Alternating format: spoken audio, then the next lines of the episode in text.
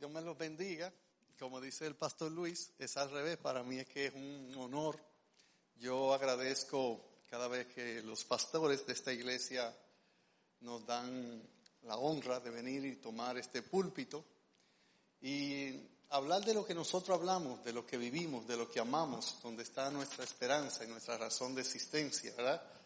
Que es la palabra de nuestro Dios, las promesas que, que se vuelven nuestra esperanza, sus advertencias que consideramos al elegir nuestros caminos en la vida.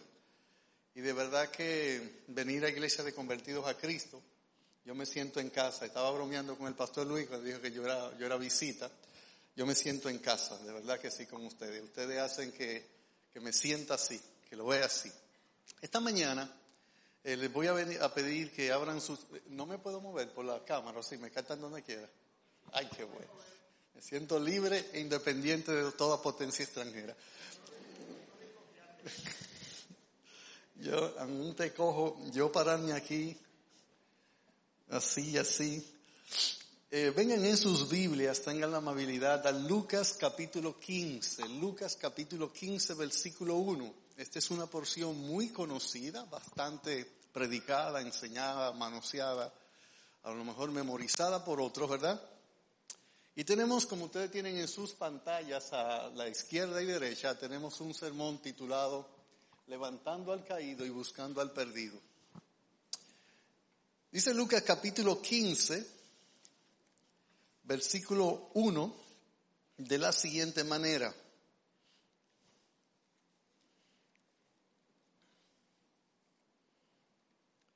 Se acercaban a Jesús todos los publicanos y pecadores para oírle. Y los fariseos y los escribas murmuraban diciendo, este a los pecadores recibe y con ellos come.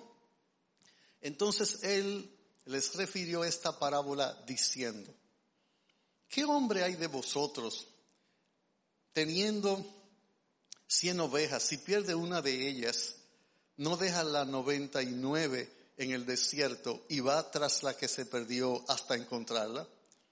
Y cuando la encuentra, la pone sobre sus hombros gozoso.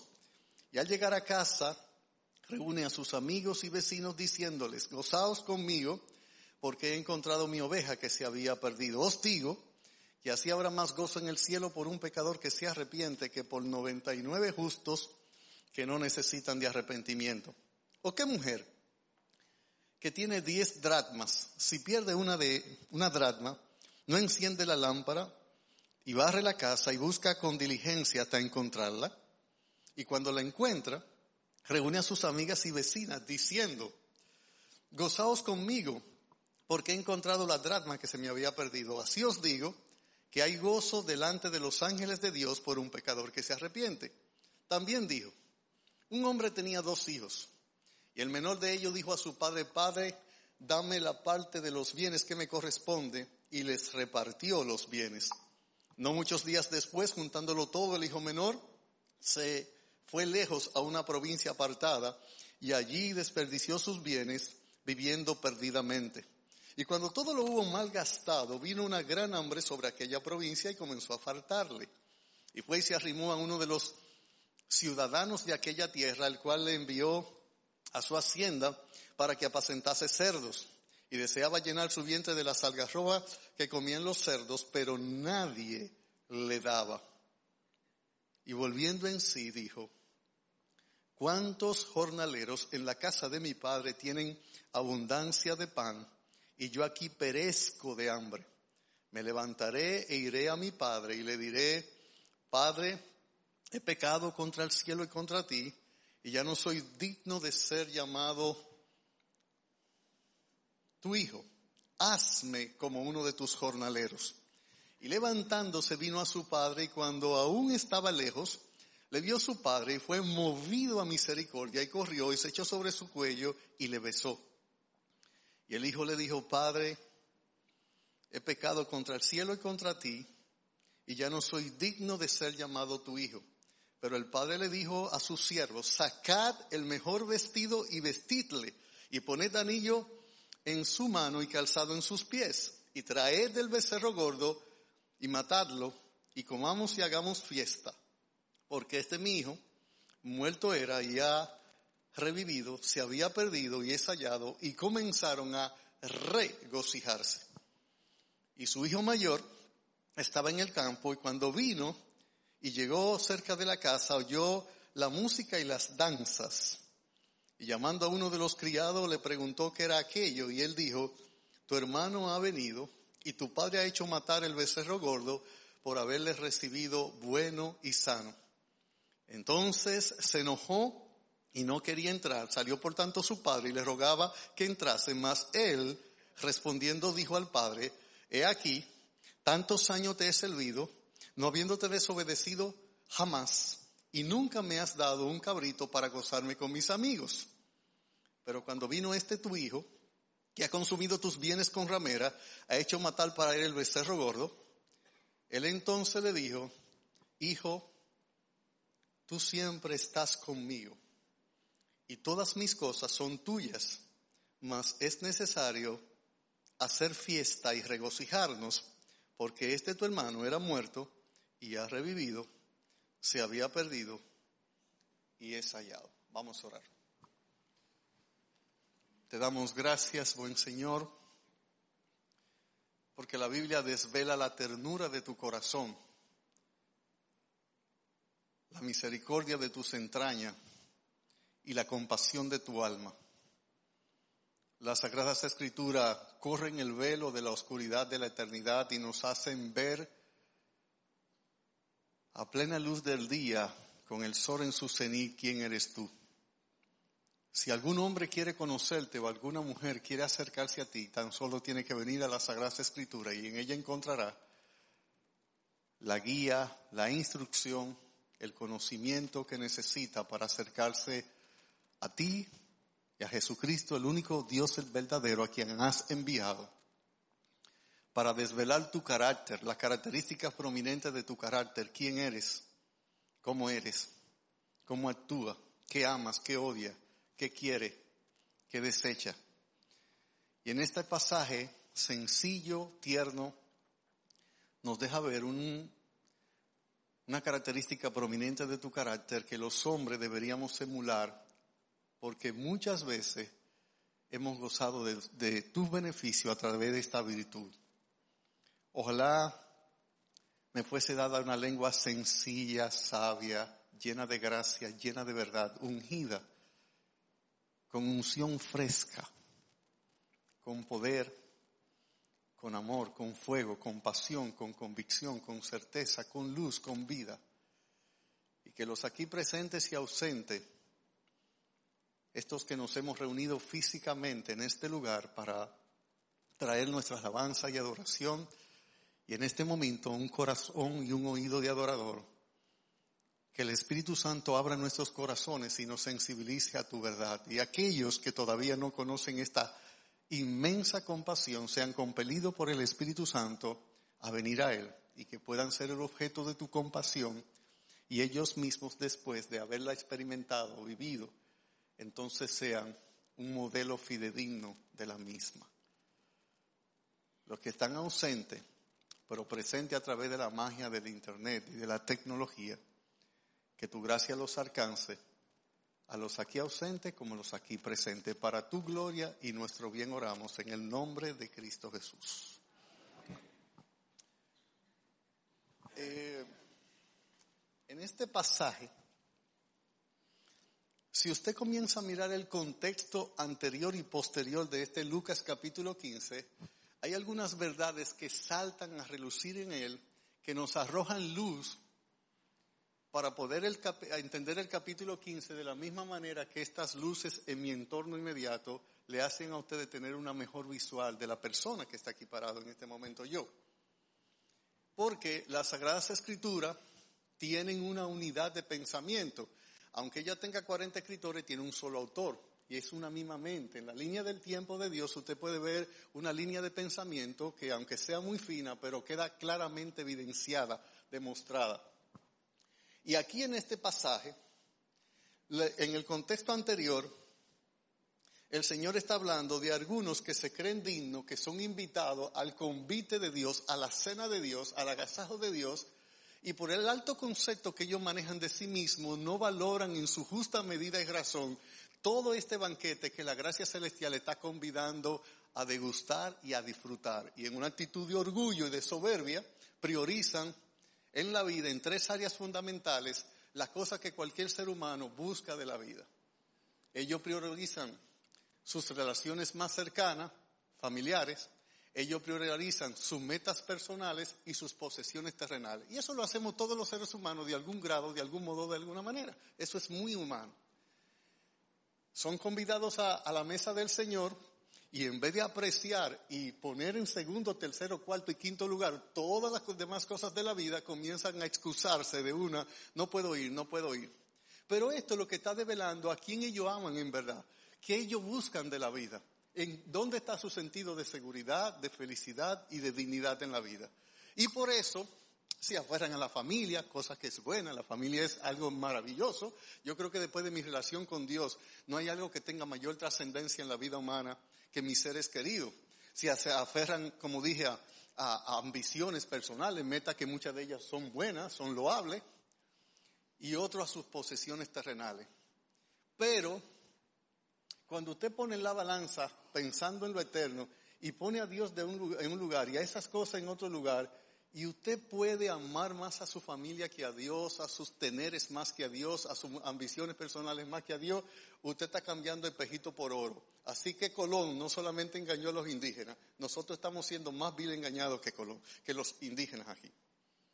Y el Señor a continuación, bordeando el texto, Él presenta tres tipos de individuos y sus valoraciones de las cosas de la vida de este lado de la eternidad. Y Él, aquí, en la tercera parábola nos va a hablar de un hijo desperdiciador, de un hijo que no valora las cosas, que la obtiene de manera preventiva cuando pide una herencia y va a la malgasta. Pero a partir del versículo, capítulo 16, versículo 1, él nos va a hablar de un mayordomo que hace lo mismo. Si usted lo ve, el mayordomo que fue acusado de disipar los bienes de su Señor, en Lucas capítulo 16, versículo 1. Pero en el mismo capítulo 17, a partir del versículo 19, Él nos va a hablar de un individuo, una criatura de Dios, porque nosotros administramos los bienes divinos bajo tres parámetros o bajo tres tipos de personas. O usted es un siervo administrando los bienes de su Señor, o usted es un hijo administrando los bienes de su Padre, o usted es una criatura de Dios administrando también los bienes que se le dan. Y déjenme decirle que Lucas capítulo 16, versículo 1, hay una acusación que no hay ser humano que haya pisado la faz de la tierra que no sea culpable de ese pecado. ¿Cuál?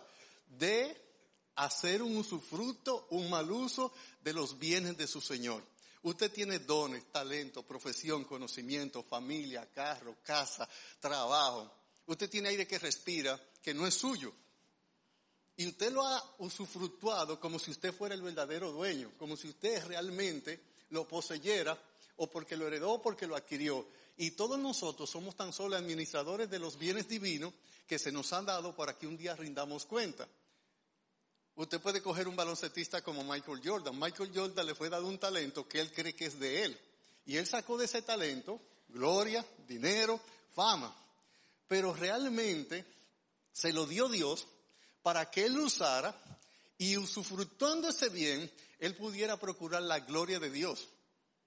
Pero nosotros, como músicos, como administradores de empresa, como jardinero, como electricista, como plomero, como maestro, como contador, nosotros hacemos usufructo de talento, destreza, capacidades, dones, de muchas competencias que Dios nos da para vivir la vida, con lo cual nosotros deberíamos honrarlo a Él, ganarnos la vida dignamente y poder compartir con el que padece necesidad ante esta mala administración que está basada, como dije en el versículo 19, aquí nosotros encontramos un rico que vivía también de una manera displicente o que vivía de una manera en el cual él no tenía ningún tipo de control, hacía banquete cada día con esplendidez y se le olvidaba tener misericordia de los pobres. ¿Lo ve? Así que tenemos al hijo mal administrador, en Lucas capítulo 15, al mayordomo mal, administrador en Lucas 16, 1 y al rico mal administrador en Lucas 16, 19.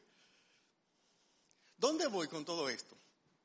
Si usted viene conmigo a Lucas 16, 1 y 2, a Lucas 15, 1 y 2, a Cristo se le acercaron cuatro grupos de personas para escucharle mientras él enseñaba.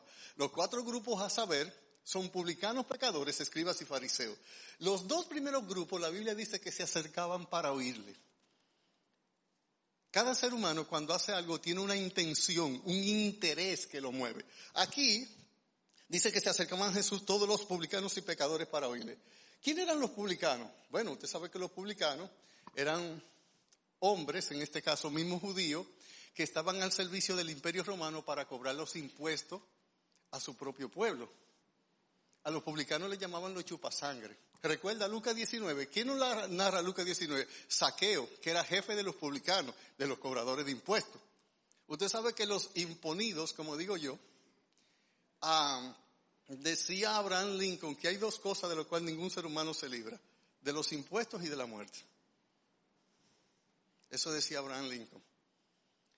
Y esta gente, nadie quería saber de ellos, eran repudiados, rechazados por el pueblo. Y más debajo, obviando de manera intencional el segundo grupo en el versículo 1, miren en los dos grupos en el versículo 2. En el versículo 2 dice que también se aceptaban los fariseos. Los fariseos eran una secta judía de la más a rajatabla. Por eso Pablo en Filipenses capítulo 3, cuando está haciendo una autodescripción de sí mismo, dando su, background, cuando él está hablando de quién es, él dije fariseo de fariseo, que eran la secta más rigurosa en el cumplimiento estricto externo de la ley, de afuera. Y era una secta que vivía siempre juzgando la conducta externa de los demás. Ellos requerían, no le importaba la condición del corazón, ni le importaba la intención que movía la acción, ellos querían guardar las apariencias. Y toda persona que llega a ese tipo de religiosidad frívola, fría, sin corazón, sin alma, sin convicción, sin compasión, lo que hace casi siempre constituirse un juez de los demás, de lo que haces y de lo que no haces, de lo que dice y de lo que desdice. Y aquí vemos que también están los escribas. Y los escribas, cada secta tenía sus escribanos, que eran las personas que transcribían, los copistas de la ley, eran doctores de la ley, conocían la ley. Y entonces, estos dos grupos finales en el versículo 2 se caracterizaban porque siempre, siempre, siempre estaban juzgando a los demás. Cada vez casi que ellos aparecen en escena, sobre todo con relación a Cristo, ellos están emitiendo un juicio de valor sobre la conducta de los otros, donde ellos quedan vindicados y el otro queda condenado. Mire, por ejemplo, rápidamente, Lucas 15, 5.30. Vamos a quedarnos en Lucas, Lucas 5.30. Mire un poco sobre estos dos grupos. Dice Lucas capítulo 5, versículo 30, de la siguiente manera. Y los escribas y los fariseos murmuraban contra los discípulos diciendo, ¿por qué coméis y bebéis con publicanos y pecadores? Aquí están los cuatro grupos otra vez. Y otra vez, escribas y fariseos juzgando a pecadores y publicanos. Si usted va conmigo a Lucas 18, Lucas 7:36, Lucas 7:36, note que estos aparecen siempre con las mismas actitudes leo Lucas 7:36 que dice, uno de los fariseos rogó a Jesús que comiese con él y habiendo entrado en casa del fariseo se sentó a la mesa. Entonces una mujer de la ciudad que era pecadora, al saber que Jesús estaba a la mesa en casa del fariseo, trajo un frasco de alabastro con perfume y estando detrás de él a sus pies, llorando, comenzó a regar con lágrimas sus pies y los enjugaba con sus cabellos y besaba sus pies y los ungía con el perfume. Cuando vio esto el fariseo que le había convidado, dijo para sí, este, si fuera profeta, conocería quién y qué clase de mujer es la que le, es la que le toca. Y cómo él juzgó a esa mujer, la calificó, es pecadora. Es una actitud constante en ello. Ahora, recuerden que el cuarto grupo de estos cuatro que se acercaron a Cristo es el grupo de los pecadores que yo, adrede, a propósito, obvié de escribirlo. Porque me parecía que Lucas bien pudo haber dicho, se acercaban a Jesús a los pecadores y ahí estaban metidos los fariseos, los publicanos, estaban los escribas, usted y yo, porque es una descripción tan abarcadora que te incluye a ti. Es incluyente, no es excluyente, es un todo sin excepción y sin distinción. Para todos por igual. ¿Por qué? Porque la Biblia dice clarísimamente, está plagada de textos que hablan de esta condición tétrica y lúgubre de toda la raza humana, por cuanto todos pecaron y estamos destituidos de la gloria de Dios. No hay justo ni a uno. Ciertamente no hay hombre justo en la tierra que haga el bien y nunca peque. Por tanto, como el pecado entró al mundo por un hombre y por el pecado la muerte, así la muerte pasó a todos los hombres por cuanto todos pecaron. Es la condición del corazón humano más trascendente y que marca y determina la existencia humana en todo su haber. No hay nada que se escape a esta antropología, a esta condición humana del hecho de que somos pecadores. Y cuando decimos que somos pecadores, estamos hablando que nosotros tenemos una naturaleza, un corazón, una conciencia que ha estado cautivada por esta condición. Que nosotros no pecamos porque somos pecadores, nosotros eh, pecamos, nosotros no nos convertimos en pecadores cuando pecamos, nosotros pecamos porque somos pecadores. Y que esta condición, no importa de quién tú eres, cómo te llamas, no importa el color de la pigmentación de tu piel, no importa tu tipificación sanguínea, no importa tu apellido, no importa dónde naciste, no importa dónde te criaste, no importa si eres blanco, eres negro, eres bajo, eres gordo, eres, no importa quién tú eres. La Biblia dice de manera tajante, categórica y determinante que todos somos igualmente pecadores. Que es una condición con la cual nosotros nacemos desde que la raza en su etapa incipiente, en el jardín del Edén, en el génesis de la vida humana, cuando el hombre se extravía y peca contra Dios, eso quedó marcando las huellas del transitar humano para siempre jamás. Y que es un hecho hasta cierto punto irreversible y que nadie se puede sustraer o soslayar de esa verdad. No importa quién tú seas. No importa. Es una condición que es común, es un común denominador a cada humano ser que nace en la tierra, debajo del sol, de una mujer, no importa lo que tú te dediques, tú te puedes sustraer e irte de manera ermitaña y vivir en una montaña y tratar de no exponerte a ningún vicio. El problema es que el corazón del problema es el problema del corazón. Y ahí donde todos somos igualmente pecadores, aunque no todos lo practiquemos de la misma manera, de la misma forma y del mismo grado. Se cuenta que un hombre que había cometido muchos robos fue atrapado, juzgado y condenado a la pena capital. Al día siguiente, con la, aurora, con el nacimiento de los primeros rayos del sol, lo iban a llevar al patíbulo de la horca. Faltando algunas dos horas para que esa ejecución se ejecutase, se llevase a cabo, él comenzó a decirle al guardia que lo custodiaba en la prisión, guarda, guarda, lléveme ante el rey, que yo tengo algo muy importante que comunicarle antes de morir. Por la insistencia madrugadora del, del reo, el guardia se vio combinado a llevarlo, despertar al rey, porque él le dijo al guardia que él tenía un secreto para hacer que una mata produjera pepitas de oro. Oh, despiertan al rey, le dan la información, él dice, busquen una guarnición que lo custodie, busquen al, a los primeros ministros, busquen al pastor o al sacerdote de la ciudad y vamos al parque central.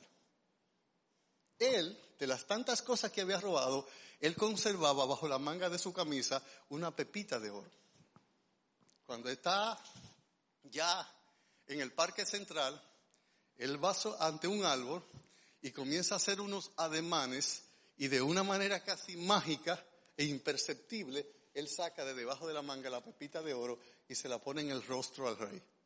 Y le dice, Su Majestad del Rey, este es, esta pepita es una semilla de oro que cuando se siembre dará un árbol y ese árbol, los frutos que dará serán abundantes pepitas de oro. Él le dijo, oh. Y dice, pero esta semilla tiene un solo problema, que tienen que ser sembradas por unas manos que nunca hayan cometido un robo. Y como yo soy un ladrón, os la pongo en la mano de vos, que sois el primer ministro de la ciudad. El primer ministro la agarra, mira al preso, mira al rey, mira a la guardia, mira al pastor y dice, y se sonríe y dice, Su Majestad el Rey. Yo no soy un ladrón como este hombre, pero yo debo confesar que por mi mano pasan los impuestos del pueblo y yo no podía decir que nunca yo haya cometido un robo. Os la pongo en la mano de vos, que sois el pastor de la ciudad. Y el pastor mira al ministro, mira al ladrón, mira al rey y dice, yo debo confesar que por mi mano pasan las ofrendas de los fieles. Y yo no seré un ladrón como este hombre, pero yo no puedo decir que yo nunca haya cometido un robo. Os la pongo en la mano de vos, que soy su majestad del rey. Y el rey la agarra y se queda pensativo y dice, antes de yo ser rey, fui príncipe, yo debo confesar que muchas veces sustraje del tesoro de mi padre. Y entonces el ladrón lo mira y dice, ¿y por qué me van a matar a mí? Por ladrón. Y él dice, mire, aquí o nos matan a todos, nos sueltan a todos. Y el rey dijo, dejen ese hombre, déjenlo que se vaya, déjenlo tranquilo. ¿Cuál es la moraleja? Todos somos pecadores. El problema contigo y conmigo es que cuando nosotros juzgamos la falta de los demás, nosotros la, la sobredimensionamos. Además, nosotros tenemos una capacidad extraordinaria para ver la falta ajena. Nosotros somos tan capaces como Cristo lo describió, con palabras muy sencillas, pero tan profundas como solamente lo podía decir. Nosotros podemos alcanzar a ver una hormiga, una paja en el ojo ajeno, y tenemos una viga en nuestro ojo, una viga, y no la vemos. Y nosotros tenemos una tendencia terrible a juzgar, a condenar, a tachar, a denostar, a degradar a los demás. Es más, hay gente, algunos de nosotros como que encontramos cierto deleite en destacar la falta ajena. Y ahora con las redes sociales, usted es un chimoso por excelencia en las redes sociales. Y usted es juez de todo y de todos. Opine. ¿Y qué usted cree? Y yo veo muchos cristianos gastando su tiempo y gastando sus palabras en incendiar y destacar faltas de otro. De su opinión. Hermano, tenemos que tener cuidado. Nosotros somos sal y luz. Sal y luz. Y no importa si es en redes sociales, no importa en el contexto que usted socialice, usted necesita mostrar más lo que usted es como cristiano que lo que usted es como ciudadano. Y aquí nosotros podemos ver que estos escribas y fariseos vivían constantemente juzgando, tú eres compasivo.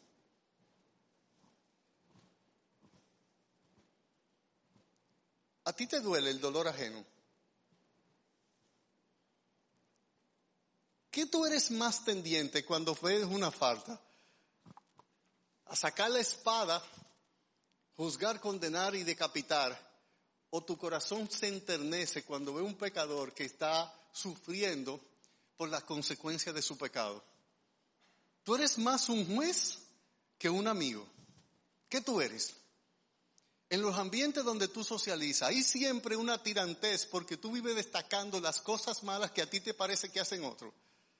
¿Cuándo fue la última vez que tú fuiste movido a compasión por la pena de alguien, por el dolor de otra persona? Nosotros podemos ver que en esta, en esta historia, Cristo entonces reacciona a la actitud de escribas y fariseos en el versículo 2 de Lucas capítulo 15 por futigarlo, condenarlo, tacharlo y denostarlo a él, porque él se junta a comer con quienes, dice el versículo 1, dicen ellos en el versículo 2, y los fariseos y los escribas murmuraban diciendo, este a los pecadores recibe y con ellos come. Él es amigo de pecadores y publicanos, es lo que están diciendo, comparte, socializa. Nosotros, en este tiempo, cuando vemos una persona que puede ser una mala influencia para nuestros hijos, o una mala influencia para nosotros, nosotros casi siempre nos alejamos de ellos. Nuestra primera reacción para no exponernos a gente que nosotros entendemos, cuya conducta nosotros la denostamos, y puede que sea verdad, que no es una falsa apreciación, que sea verdad, pero nuestra primera actitud es a juzgar y alejarnos. Usted dice, es infecto contagioso. Cristo reacciona ante este juicio de escribas y fariseos contra él por juntarse con pecadores y publicanos. Y lo que Cristo hace a continuación es que para corregir esa actitud, él cuenta tres parábolas. Casi nosotros no asociamos la parábola de la oveja perdida, la parábola de una perdida y la parábola del hijo perdido con la actitud que muestran escribas y fariseos murmurando a Cristo porque se junta a comer con pecadores y publicanos. Pero la realidad es que si respetamos el principio de contexto, estas tres parábolas tienen como motivo, tienen como origen, su causa es porque Cristo está reaccionando a la murmuración de escribas y fariseos que lo condenan a él por ser compasivo con pecadores y publicanos. Y en estas tres parábolas es interesante, pasa algo, mire, hay cuatro cosas que son comunes en las tres parábolas. En primer lugar, si usted está conmigo, en las tres parábolas hay algo perdido. En la primera, versículo 4, hay un pastor, un hombre que pierde una oveja. En la segunda parábola, versículo 8, hay una mujer que pierde una dracma, que pierde una moneda.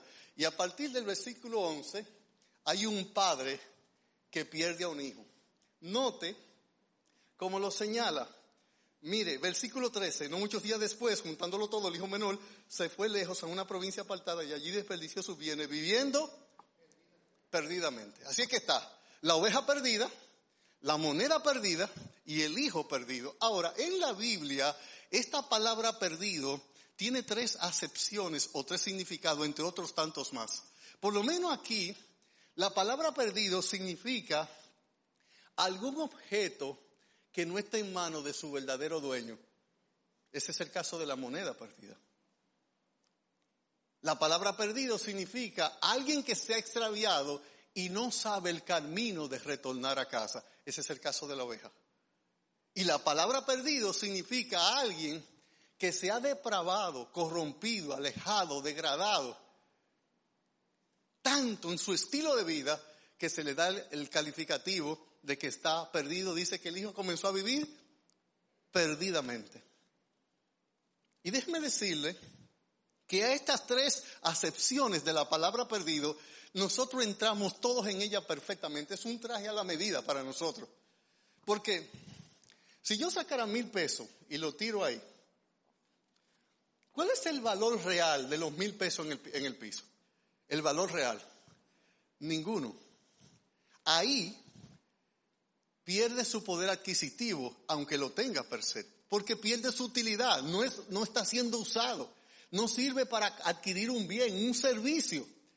Ese es el caso de la moneda. ¿Tiene un valor? Sí. ¿Tiene un poder adquisitivo? Sí. ¿Tiene una utilidad? Sí. Pero donde está perdido, extraviado, no carece de valor porque no tiene, no tiene en su haber en ese momento la funcionabilidad, poder sacar un fruto de ella. Y así están la gente que están sin Dios. Tienen un gran valor, su alma es eterna, fueron creados a imagen y semejanza de Dios, pero en, el estilo de vida, en la condición de vida, en lo que hace, es como si carecieran de valor. Porque lo que ellos buscan de la vida realmente no trasciende, no es importante, no cuenta para lo eterno. No es algo que algún día ellos cosecharán tendrán el fruto de lo que realmente dura, de lo que realmente vale, de lo que realmente permanece, de lo que realmente es bueno, que es su relación con Dios. Pero también, como la oveja, muchos se han extraviado y no pueden volver a casa, no pueden volver al rebaño. De hecho, se dice que las ovejas, su capacidad visual es creo que 35, 45 centímetros por delante de su vista. Después de ahí, ellos comienzan ellas comienzan a ver borrosas, por eso es que se extravían, se descarrían con tanta facilidad. Y aunque ellas pueden descarriarse, ellos no pueden volver solo a casa. Pero aquí, el énfasis del Señor Jesucristo para corregir la actitud de publicanos, y eh, de fariseos y escriba por murmurarlo, por juntarse con pecadores y publicanos, es la del Hijo perdido. Esta es la ilustración de alguien que se ha alejado de Dios. ¿Qué fue lo primero que él hizo cuando tuvo la herencia? Dice que se, fue a vivir a una provincia muy apartada. Y lo que pasa entre el hombre y Dios es que el hombre se se ha propuesto, queriéndolo sin quererlo, alejarse de Dios. Él no quiere, él quiere lo de Dios sin Dios. Él quiere los beneficios de Dios, la gracia de Dios, la protección de Dios, la guía de Dios, la bendición de Dios, pero sin Dios, porque yo no quiero sus reglas en mi vida. Yo quiero vivir como yo quiero vivir. Y ellos solo aceptan una regla, y es que no hay regla. Ellos no quieren que Dios le diga qué hacer con su vida, aunque ellos la vuelvan miserable como este hijo. Y para el Señor Jesucristo enfatizar el grado de depravación de este joven, Él dice que después que le faltó todo, fue a una hacienda de cerdo para apacentarlo y él deseaba comer de la salgarroba. Usted debe recordar lo que representa un cerdo para un judío. Un cerdo para un judío es lo que es una cucaracha y un ratón para un dominicano. Es un animal inmundo. Y este joven quería comer de lo que comían los animales inmundos y nadie se lo daba. Eso es para el Señor enfatizar la perdición, la degradación, la corrupción, la depravación en que llegó el joven. Para una mente judía, decir que este muchacho aceptó cuidar, criar, apacentar cerdo, es decir, se degradó lo más profundo y que aún quería comer de su comida y no se lo daban. Y aquí está el clímax de la palabra perdido entre las tres parábolas. No tan perdido como la moneda, no tan descarriado como la oveja. Esta es perdición en grado sumo, en grado absoluto, en grado total, superlativo. Hiperlativo es una depravación en extremo. Así es que en las tres parábolas hay algo perdido. En las tres parábolas hay alguien que muestra interés por el perdido el pastor por las ovejas, por la oveja, la mujer por la drama y el padre por el hijo. Alguien se interesa en el estado de perdición. Recuerde, no me pierda el foco. Estamos, Cristo está respondiendo a escribas y fariseos que le están murmurando, juzgando, tachando y denostando porque él se junta a comer con gente que está perdida. ¿Quiénes? Pecadores y publicanos. Y él está reaccionando a eso. Y entonces dice, que una mujer, cuando pierde una dracma, ¿cuál es la, el accionar? O me quedo con el pastor, versículo 4, que hombre de vosotros teniendo 100 ovejas, si pierde una de ellas, no deja la 99 en el desierto y va tras la que se perdió. ¿Hasta cuándo? Hasta encontrarla, indicando que el interés de quien está buscando el perdido es hasta que la encuentre, es hasta que la haya, es hasta que la rescate, es hasta que la tenga en mi hombro y la regrese a casa al rebaño. ¿Y cuál es la actitud de la mujer? Decir, bueno, yo tengo dos drasmas, drasmas, se me perdió una, tengo una, me olvido de eso. ¿Qué hace la mujer? Versículo 8, una mujer que tiene, perdón, 10 drasmas, si pierde una drasma, no enciende la lámpara, número uno, barre la casa, número dos, y busca con diligencia. ¿Hasta cuándo? Hasta encontrarla. Si pasamos más adelante, el hijo, versículo 13, vivió perdidamente, está apacentando cerdo, el hijo está volviendo en sí en el versículo 17, se levanta, dice, me voy a levantar, voy a mi padre, voy a reconocer que he pecado contra él, contra el cielo y contra él, y que su indignidad de ser tomado como un trabajador, yo puedo ser un jornalero en casa, y dice que levantándose vino a su padre y cuando aún estaba lejos, aquí está la diligencia del padre. El padre no esperó que llegara. Somos algunos nosotros, que llegue aquí, que él fue que se fue de aquí. Yo no lo voté. Él no fue que me pidió los cuartos antes de tiempo, lo que yo me pajé y sudé y maté. Que llegue aquí y que se humille. Y eso está bien. Todo el que falla y peca deberíamos humillar. Pero ¿cuál es la actitud que muestra el padre hacia el hijo perdido? Nótenlo, nótenlo conmigo. Versículo 20, y levantándose vino a su padre y cuando aún estaba lejos, lo vio su padre y fue movido a misericordia. Las entrañas del padre se agitaron como una, la tapa de una olla cuando está hirviendo un agua que entra en estado de ebullición. ¿Te ha visto cómo se pone. La compasión le movió las entrañas al padre, no pudo aguantar, fue sobre el hijo, se echó sobre su cuello, le besó y este hombre parece que comete un error, porque él hace que se dé lo mejor para el peor. Porque él pide calzado para sus pies, anillo para sus dedos, vestido para su cuerpo, y dice, hagan matar para él el becerro gordo. Un cuadro perfectísimo de Cristo. Y lo que él hace con el pecador cuando regresa a Él. Así es que, ¿qué es lo que le está diciendo Cristo? Señores, pero todo el que pierde, un pastor, una oveja, una mujer, una drama y un padre, un hijo, cuando lo ve perdido, lejos de criticarlo, lejos de murmurarlo, lejos de tacharlo, lejos de condenarlo, remueve a misericordia y muestra interés por el perdido. Y ustedes me están juzgando a mí porque yo he mostrado interés por pecadores y publicanos. Y dice Cristo en Lucas 19:10, porque el Hijo del Hombre vino a buscar y a salvar lo que se había perdido. A buscar y a salvar. Pero noten más. Otra cosa en común, que las tres personas que encontraron lo que se le había perdido se gozaron por ello. Miren el versículo 7. Yo os digo que así habrá más gozo en el cielo por un pecador que se arrepiente que por 99 justos que no necesitan de arrepentimiento. Él se gozó. Dice en el versículo 6, al llegar a casa, reúne a sus amigos y vecinos diciéndole, gozaos conmigo porque he encontrado la oveja que se había perdido. Versículo 9. Versículo 9.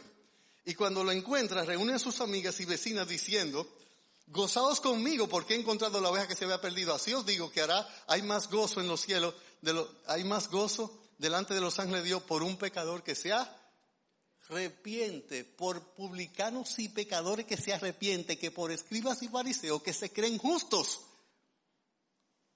¿Y qué fue lo que sintió el padre? Inmediatamente el hijo llega Verso 22, pero el padre dijo a su siervo, sacate el mejor vestido y vestidle y pone anillo en sus pies, en sus manos y cansado en sus pies y traed del becerro gordo y comamos y hagamos fiesta porque este mi hijo era muerto y ha revivido, se había perdido y es hallado y comenzaron a regocijarse. Así es que, frente al perdido, frente al malo, el pecador, el desobediente, el rebelde, el injusto, el, el, que viola la ley, nosotros deberíamos mostrar un poco más de compasión.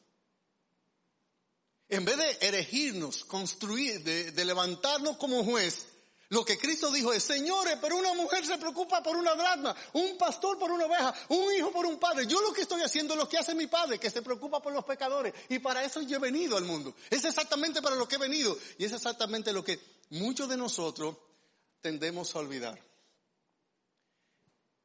Él dijo, sacad el mejor vestido y vestidle. Esta palabra mejor es la misma palabra que usa Apocalipsis capítulo 3 cuando dice que has perdido tu primer amor, tu mejor amor. Es exactamente la misma palabra en el griego. Para primer amor, mejor vestido.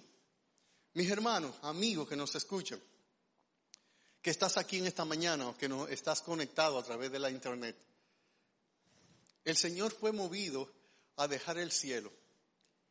Él se anonadó, se desvistió de su majestad, de la divinidad, y aunque no dejó su naturaleza divina, dejó todo el portento que le adorna. Al que debo yo servir, vino a servirme, al que debo yo buscar, me busco a mí, al que debo yo de amar, me amó primero. Y él vino y vivió y existió como el ser humano más sencillo que ni aún a sus hermanitos mostró su poder, como dice el himnólogo, que vivió como carpintero aún siendo un gran rey, tan solo porque la compasión le movió las entrañas al Padre y él vino para ejecutar exactamente el plan de redención para que hoy día tú puedas cantar, escogido fui de Dios en el amado, para que tú puedas cantar, me redimió, mas no con plata, para que tú puedas cantar cuán grande ser, porque su grandeza vino a tu bajeza y coincidió como dice el Salmo 85 en el versículo 10, que coincidieron la paz, la misericordia, la justicia y la verdad. Tú eres compasivo. Con cierta regularidad y con alguna frecuencia tú te conmueves hacia la necesidad de los demás, sea esta de tipo espiritual o de tipo material. Déjame decirte que esta es una de las formas en que los seres humanos más nos parecemos a Dios. Así es que, vamos entrando a la conclusión. En esta parábola del Hijo Perdido, Cristo está representando al Padre como a Dios, al Padre de familia. Al Hijo menor, Cristo está representando a pecadores y publicanos y al hijo mayor que se negó a entrar y a recibir al, hermano menor con los y publicanos. ¿Usted me está siguiendo? Cristo está haciendo un retrato perfecto de lo que está pasando en la escena. El Padre que fue movido a misericordia representa al Padre Celestial. El hermano menor representa a pecadores y publicanos que se han corrompido, que se han extraviado, que se han perdido. Y el hermano mayor que dice, yo nunca te he desobedecido jamás, nunca, y tú nunca me has dado un cabrito para que me goce muy bien. Ese concepto tan alto, tan elevado, tan encumbrado que nosotros tenemos nosotros mismos. Y Cristo está ilustrando entonces aquí, miren, el Padre representa a Dios, el Hijo menor está representado por pecadores y publicanos, y el Hijo mayor está representado por escribas y fariseos. ¿Cuál fue la actitud del hermano mayor con el hermano menor? Juzgarlo, tacharlo y criticar al Padre porque lo estaba recibiendo cuando debería rechazarlo. ¿Puede seguir la parábola ahora? Ve la conexión que hay en las tres parábolas y en lo que pasó en la escena, en los primeros versículos. Aquí, Cristo ahora le está diciendo, ok, aquí no es esta compasión que tienden a decir los seres humanos, no hay que juzgar a los demás, todos tenemos nuestros defectos, no juzguéis para que no seáis juzgados, la Biblia dice, no, no, no, no, no, no, no, no, Cristo no le está pasando paño tibio a pecadores y publicanos, Él pone una escena extraordinariamente maravillosa de qué se espera, qué espera Dios de aquellos que se han extraviado, corrompido, apartado, de aquellos que se han depravado, y pone al Hijo volviendo en sí y regresando a casa pidiendo realmente lo que debe hacer tú y debo hacer yo, o debe hacer cualquier persona que no se ha arrepentido. Me levantaré. La palabra en el griego es casi resucitaré. Volveré a la vida, volveré a... Y se vuelve al Padre y no ve diciendo, bueno, yo fallé, pero todos fallamos. Tú no sabías, Padre. Tú no fallaste en tu juventud. Él no viene diciendo eso. Él viene justamente y Cristo está poniendo en el corazón de pecadores y publicanos lo que debe haber en el corazón de cada pecador cuando piensa en su falta, en su pecado, en su extravío y cuál debe ser la actitud de cómo vuelvo a casa. Aquella persona que dice que se ha convertido, que está arrepentido de algo y comienza a poner condiciones, lo más probable es que esa persona no está arrepentido. Bueno, yo fallé y yo estoy dispuesto a esto, esto, pero esto que no me lo pidan porque yo no hago eso. Es verdad. ¿Sabe qué pesa en el alma, en la conciencia, en las entrañas, en el corazón, en el ser interno de un pecador cuando está convicto de pecado, cuando reconoce su falta, cuando conoce que su extravío en contra del Padre, que le ha dado todo, que le da la vida, que le da su respirar, que le da un árbol, que la sombra del cual le, regala descanso y le da agua, que sosiegue la sed, que presiona su boca, es indigno soy. Ese es el corazón, ese es el sentir de alguien que realmente reconoce su baja pecaminosidad, su extravío, su depravación, su corrupción, que él, a quien se lo debe todo, lo ha tratado como nada. Y que ha agarrado todas las bondades del cielo y la ha pisoteado como si fuera un cerdo, al cual no se le puede hinchar perlas porque la pisotean. ¿Y qué dice Cristo de este joven? Que él vuelve en sí, él vuelve en sí y dice, Algo que me extraña de la parábola es que no fueron los afectos de la casa lo que le hizo volver. ¿Qué dijo? ¿Cuántos jornaleros en casa de mi padre tienen abundancia de pan? Sí, pan es vida, es sustento. Y aunque el pan no da la vida, la sustenta. Y el Señor, este joven, dice, me levantaré e iré a mi Padre. Una escena inigualable de lo que representa el arrepentimiento, dándole la espalda a lo que antes le había dado el frente y dándole el frente a lo que antes le había dado la espalda. Volviendo a casa, arrepentido, humillado, reconociendo, aceptando su vileza, su bajeza, su extravío, su pecado, su maldad, su depravación, su corrupción. Y él va e implora misericordia. Misericordia a cual no le será dada, porque la misericordia de Dios no es un refugio para aquellos que quieren seguir pecando, sino para aquellos que convictos de su pecado quieren correr al, al regazo de Dios y encontrar los brazos de Dios abiertos, otorgándole la gracia del perdón. El Padre no se pudo contener, porque Dios, ante un arrepentimiento, las entrañas de Dios no pueden ser insensibles. Y es lo que Dios quiere, porque Él no quiere la muerte del pecador. Él quiere que viva, Él quiere perdonar, Él quiere restaurar. Dios es experto sanando corazones, restaurando vida, perdonando, liberando, emancipando, justificando. Vuelve, el Padre, regenerando, santificando, glorificando. Y Él, cuando el Hijo vuelve, el Padre no pudo esperar hasta que Él llegara, fue movido a misericordia. Y Cristo le está diciendo a publicanos y pecadores, ustedes tienen que hacer exactamente lo que hizo el Hijo pródigo, reconocer su falta, reconocer su error y volver a Dios en arrepentimiento. Y es lo que tú tienes que hacer esta mañana si estás aquí sin Dios y sin arrepentimiento y sin fe. Es exactamente lo que se te pide a ti, lo que hizo el Hijo pródigo. Ven a casa, que en la casa del Padre hay pan abundante y sobrante. Segunda conclusión. Si tú eres escriba y fariseo juzgando, deja de decir que tú no te has hecho lo malo jamás. Yo nunca te he desobedecido, Padre. Porque si tú estás aquí, a mí la gracia me alcanzó a los 14 años. Yo no he hecho en mi vida nada que no sea hasta cierto punto servirle a Dios. Desde mi mocedad. Yo no sé, yo no supe lo que fue una discoteca, lo que tener un noviazgo que no sea mi esposa. Yo no conocí ningún vicio. La gracia me alcanzó temprano. Dios me salvó dos veces. Me salvó como un pecador malo que soy y perverso. Y me salvó porque me salvó en mi mocedad antes que yo me extraviara teniendo vicio y corrupción. Pero ¿sabe qué?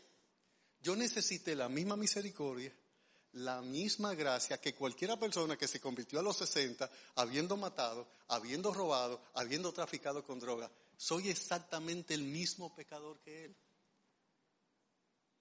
Yo no puedo levantar mi diestra en señal de pureza, de justicia, de virtud, de, eh, de, castidad, de santidad. No lo puedo. Mi corazón era tan malo, o es tan malo, como cualquiera que ha hecho cual, potencialmente malo como el de Hitler.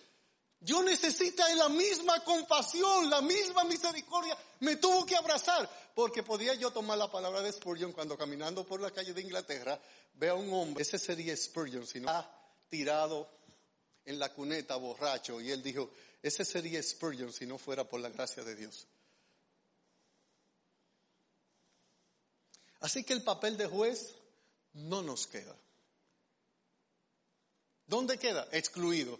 ¿Por cuál ley? Por la ley de que todos somos igualmente pecadores. Deja de juzgar, deja de tachar, deja de, condenar, deja de denostar, porque tú necesitas también como el hijo pródigo dejar tu fariseísmo y ser y reconocer que no son tus fuerzas, que no es tu pureza, sino que su gracia incomparable, como dice el himno, su gracia insuperable te alcanzó. Y que si hoy eres lo que eres, como dice otro himno, todo se lo debo a Él.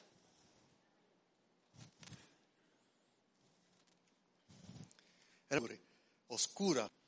Ustedes me han oído citar otra vez esta frase lúgubre, oscura, que reza de la siguiente manera. La iglesia es el único ejército en el mundo que tiene la fama de abandonar sus heridos en el campo de batalla. La iglesia es el único ejército en el mundo que tiene la fama de abandonar sus heridos en el campo de batalla. En esta preciosa iglesia hay hijas e hijos de Dios que han caído heridos por algún tipo de pecado. Nuestro papel es si bien vindicar la santidad de Dios, porque eso es innegociable, pero que como luz y sombra en nuestro caminar esté la misericordia y la verdad, no solo la verdad, no tan solo la misericordia. Como luz y sombra, como luz y sombra, como dos alas de un... ¿Cuál es tu actitud frente a misma, de una misma ave, de un mismo pájaro? ¿Cuál es tu actitud frente a un hermano que ha caído por algún pecado? Tú eres exactamente un juez. ¿O qué tú eres? ¿Un pastor buscando una oveja descarriada? ¿Eres una mujer buscando una drama? ¿O eres un padre movido por compasión por el hijo que regresa a casa arrepentido de verdad? Que no se diga de iglesia de convertidos a Cristo que tienen la fama de abandonar sus heridos en el campo de batalla, que nosotros somos capaces de hacer un paracaleo, de ponernos justo al lado del caído y hacer, como hacen algunas aves, que cuando cae alguien herido y no puede seguir volando con la bandada a las alturas y en la largura de, distancia, van dos aves y se le ponen al lado. Si esa ave no puede volar, en, emprender vuelo, se posa, esas dos aves se posan ahí. Eso se llama hacer un paracaleo. Es casi la en el camino, defenderme en el canto, que es alguien que viene a mi lado para acompañarme en el camino, consolarme en el camino, defenderme en el camino. Y esas aves tienen dos misiones. Cuando el ave herida intenta elevar vuelo y no puede, ellas se quedan a su lado y aletean con mayor fuerza para crear una ondanada de aire que levante el vuelo del ave herida. Y ellos tienen dos misiones, una de dos.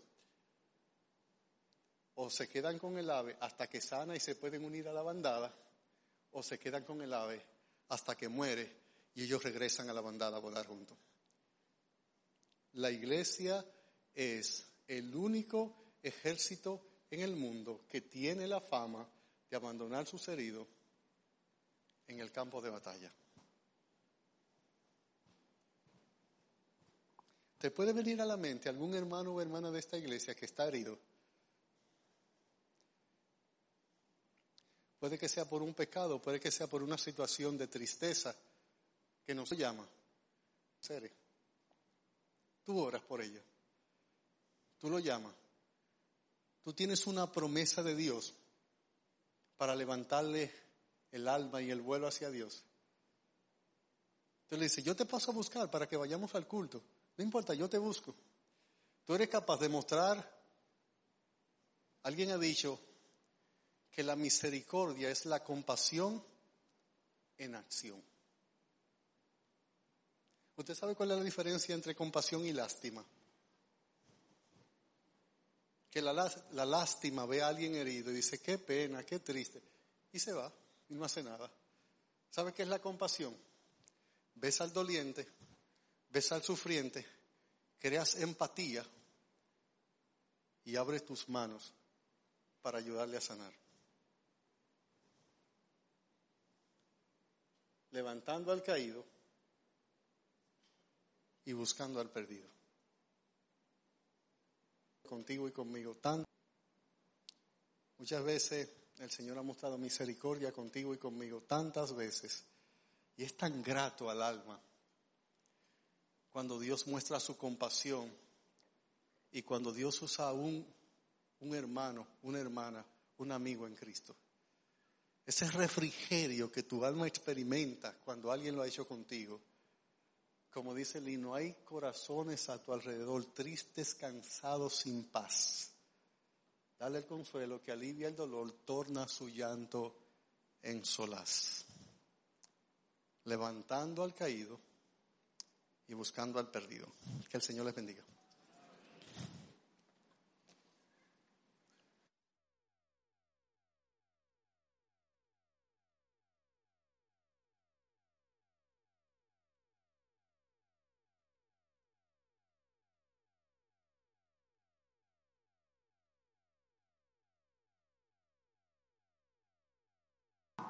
Damos gracias.